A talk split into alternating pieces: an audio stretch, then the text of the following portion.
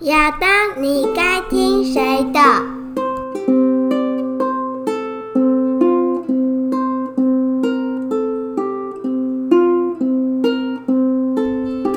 大家好，我是老狗。嗨，大家好，我是 Rose。 Hi, Luce。我觉得我们今天可以接续上礼拜的话题，来聊聊看有关青少年的犯罪类型，你觉得如何呢？嗯，我觉得这个话题蛮好的，而且我也蛮想知道的。嗯，如果知道说现在的青少年容易触法的一些类型的话，呃，可以让很多的家长有所提醒。是，那其实聊到青少年犯罪，呃，Luce，你有想过说，呃，在台湾大概一年青少年的犯罪大概人数有多少吗？我不太清楚哎、其实我目前手上有的资讯大概是一百零七年的，那一百零七年大概有一万五百个左右的青少年犯罪一年。一年这样算是多吗？嗯，其实我觉得从这个数字，我们可能听不出来它到底是多或少。那我们换个方式来表达它好了。呃，一年有一万零五百个少年犯罪，那其实代表说每二十二小时有五十二分钟就有一个少年犯罪，那就是平均一天。就会有一个少年犯罪。那这样其实听起来就会蛮可怕，因为那个少年可能就是在你我的身边，是我们认识的人、或者是我们的亲人。那这样的一个青少年犯罪情形，其实我觉得我们还是必须去注注重它。嗯哼，对。那其实像青少年犯罪的类型，大概主要有五大类。嗯，呃，你要不要猜猜看？窃盗、啊，对，窃盗是目前永远的第一名，毒品、毒品没有错。还有呢？窃盗跟毒品，呃，可能年轻气盛，借之在斗。呃，所以是伤害吗？对伤害。那再来就包括是诈欺跟妨碍性自主。哦，妨碍性自主，我们或许可以想象，因为它的范围包括很多，那可能年少的时候对很多性无知、呃性冲动，或有一些发性好奇，性好奇，或有一些性侵害的行为。但是诈欺可以在五大类里面，露丝，你觉得你有办法想象原因吗？是因为我们的社会消费主义或投资想法太过猖狂吗？我突然露丝这好上位的概念。其实我想要讲的，其实是你你讲的是对的，但是因为我觉得，呃，这几年其实少年犯诈欺的人数其实是增加的。嗯，比起其他的人数，其实其他人数在这几年法治教育状况下，不管是窃盗啊、毒品啊、妨碍性自主啊，它是都有比例的下降。嗯可是明显上升的，嗯，就是只有诈欺。哦，那其实，在实务上，少年犯、诈欺犯，它主要的类型有两种，嗯，一种叫做帮助诈欺，嗯，一种就是诈骗集团的共犯。那它主要做的类型，可能就像是车手、或是取步手这样的行为。嗯哼，对。那我们可以先聊聊看什么是帮助诈欺。露丝，你对于帮助诈欺这样的一个名词有怎样的概念呢？感觉好像就是帮忙对方犯罪成功。那你觉得，如果你是诈骗集团，除了要成功骗到钱之外，你最希望的是什么事情？最希望的事情，但是自己不会被抓到啊。所以其实像帮助诈欺，我们它主要处罚事情就是它帮助诈骗集团去阻断到了侦查机关的查气。哦，因为它的我们具体来讲它的类型啊，它大概就是呃提供它的电话，嗯哼，提供它的金融账户资料，嗯，交给诈骗集团使用。嗯、那诈骗集团拿了这个别人的电话拿去骗人，嗯，然后骗到的钱呢，请对方汇到他别人的账户里面去，嗯，那这样子一旦这个被害人去报案的时候，警察只能找到这支电话的神灯人。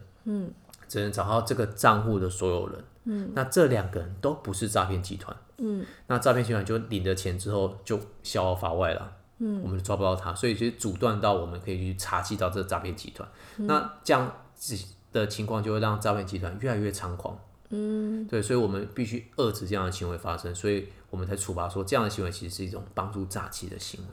所以帮助诈欺这样的行为，他在行为人在做这件事情的时候，他会认识到自己是在帮助诈欺吗？大部分的人他不会是明知道对方是诈骗集团，还把账户提供给他使用。嗯，对啊。如果我知道对方是诈骗集团，我当然就不会这样做啊。对，但是我们法律上除了处罚明知之外，还要处罚一种叫做未必故意的，就是你你大概可以预见到这个人他要拿你账户是怪怪的，嗯，那他有可能是要做犯罪使用的，嗯，那我还是基于我可能想要赚钱啊，跟这种目的，我想说反正被骗到也不是我嘛，我可能也没什么损所失，就交给他使用了。所以法律其实也是在处罚这种投机的心理嘛。对，其实大部分构成帮助诈欺，我们会认为说它是一种叫不确定故意，就是他不是明知对方是诈骗集团，他只是知道说这样的行为确实是有问题的。可是我就算有问题，我觉得我还是愿意冒这个风险。对，把它交出去。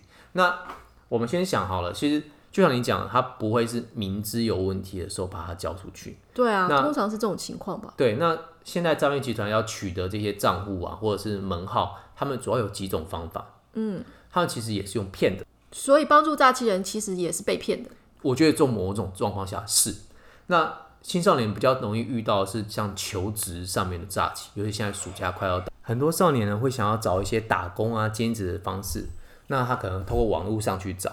那现在就会有一些网络上征才的广告，那他会说，哎、可能工作轻松啊，内容内容面议啊，那请你加他赖。那加了赖之后呢，他就跟你说，哎、我们这个工作呢，因为我们公司需要某些的账户资料来提供客户汇款，那你就把账户提供给我们，我们一个礼拜或者是十天可以多给你一万块的薪水。嗯，那你觉得这样的条件对于少年来讲是不是很有诱惑力？嗯，对啊，蛮轻松的。对，蛮轻松的，或者是说，呃，你来面试工作之后，那我们约地方见面，或者是在 LINE 里面，或者是在通讯软件跟你说，哎，因为我们公司要需要汇款给你当薪资，嗯，那你必须提供你的存折、提款卡跟提款卡密码。嗯，这就不太合理了。对，不太合理。但是他跟你说，啊，我们提供完之后，我们会优渥的薪资可以汇进去。那很多少年就或者是很多需要兼职的成年人，就会把账户提供给对方了。嗯，那当然提供出去就石沉大海了。嗯，就被拿去做诈骗集团使用了。嗯，对啊，那这样的情形一旦有被害人发生，这些少年、这些提供账户的人就会成为帮助诈欺的被告。呃，那车手或取步手的话呢，情形就不太一样。嗯，因为车手或举取步手，他其实就不只是帮助诈欺了。什么是取不手？呃，我们刚刚有讲嘛，帮助诈欺的被告是不是要把他的账户、存折、提款卡寄去给诈骗集团？对，那诈骗集团也不想要自己被抓到啊，所以他也不会自己去领取那个包裹。哦，所以它等于是代收包裹。对他有可能去便利超商或者是去邮局去代收那个包裹。那因为他其实寄的寄送的东西是，那通常都要求对方要出示身份证才能做签收领取的动作嘛。那这些取步手呢，就会背着别人的身份证字号，或者是拿着别人的身份证去领取那个包裹。嗯，他可能领一趟就是一千块。嗯，那他这样的行为其实。他就是帮助诈骗集团在从事诈骗的工作，他是其中一个部分了哦，所以帮别人代收包裹也是有风险的。有风险的。那像什么是车手？车手其实就是去帮忙领钱的。嗯，他可能就是他们拿了提款卡之后，他去帮忙领钱，那些汇进去的诈骗款项他帮忙领出来，然后就交给诈骗集团的所谓车手头，交给成他上面的成员。那他们的报酬通常就是。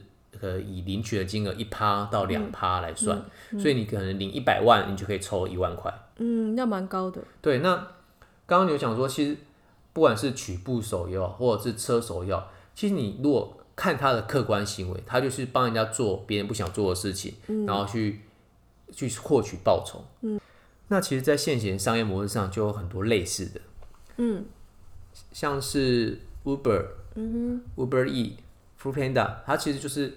过去我们就觉得可能是自己要做的事情，自己开车去，自己叫计程车，或者是自己去买食物，是，自己在外带的情形。但其实这种商目前商业模式慢慢的转嫁到变，哎、有人愿意收费，然后帮我做这些事情，代劳的工作。是，那这样的商业模式其实跟车手跟取步手有看起来很像的地方。嗯，对啊，因为都是帮别人做呃领取这样一个动作。啊对，但是它有一个本质上最大的不同，嗯，就是其实我们看 Uber 或者是 Uber E 他们，因为是 Uber E 或 f o o d Panda 他们的新闻的话，发现他们其实赚钱是很辛苦的，他们可能跑一单的能够抽的钱是很少，所以他们必须跟时间竞赛，他们必须在时间内把餐点送到客人手上，才能赚取这个微薄的每一单的费用。嗯哼，那所以他们容易出现车祸嘛。嗯哼，那可是车手或曲目手不是啊。嗯哼，他们可能不需要跟时间赛跑。嗯哼，他只是单纯的去领钱。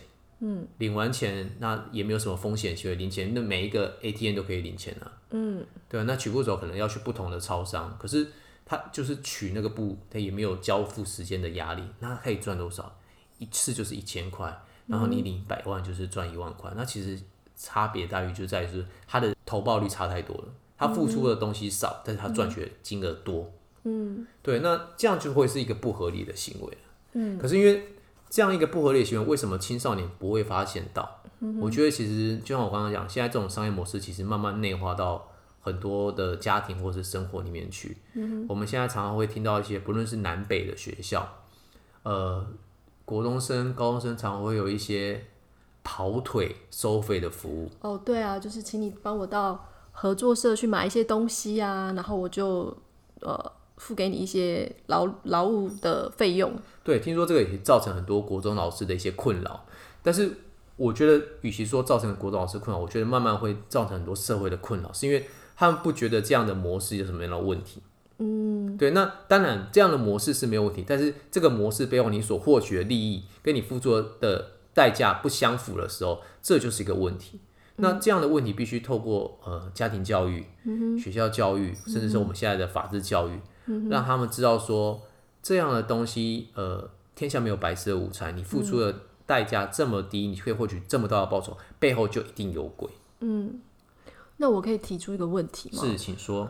如果诈骗集团啊，今天假设他听了我们这一集的节目，他就觉得说，好，如果你这样说的话是不合理的，那我就提供给那些车手或取步手合理的报酬。我之前是给他们一千块，我现在不要给他们一千块了，我就给他一百块就好了，他才会觉得这样合理啊。那请问一下，如果青少年就真的就是只拿一百块，那他这样算车手或取步手？其实我我觉得啦，他这样的行为还是不合理，你知道为什么吗？为什么？第一个，你为什么一直拿着别人的提款卡去领钱？提款卡是不是一个私密的东西？嗯，对。那你当你拿着不同的提款卡去领钱的时候，你会觉得这是一个正常的行为吗？车手那如果代代收包裹这件事呢？代收包裹为什么不合理？是因为他去取包裹的时候，你必须可能要出示身份证，是或者是要出示身份证资料，就相关你可嗯能背的身份证一些东西。那你不断在背诵或者是在出示别人的身份证的时候，那这个别人还不是委托你的那个人？你嗯不觉得是吗？不是都不会是，因为他们怕被抓嗯到，所以也都是用别人的身份。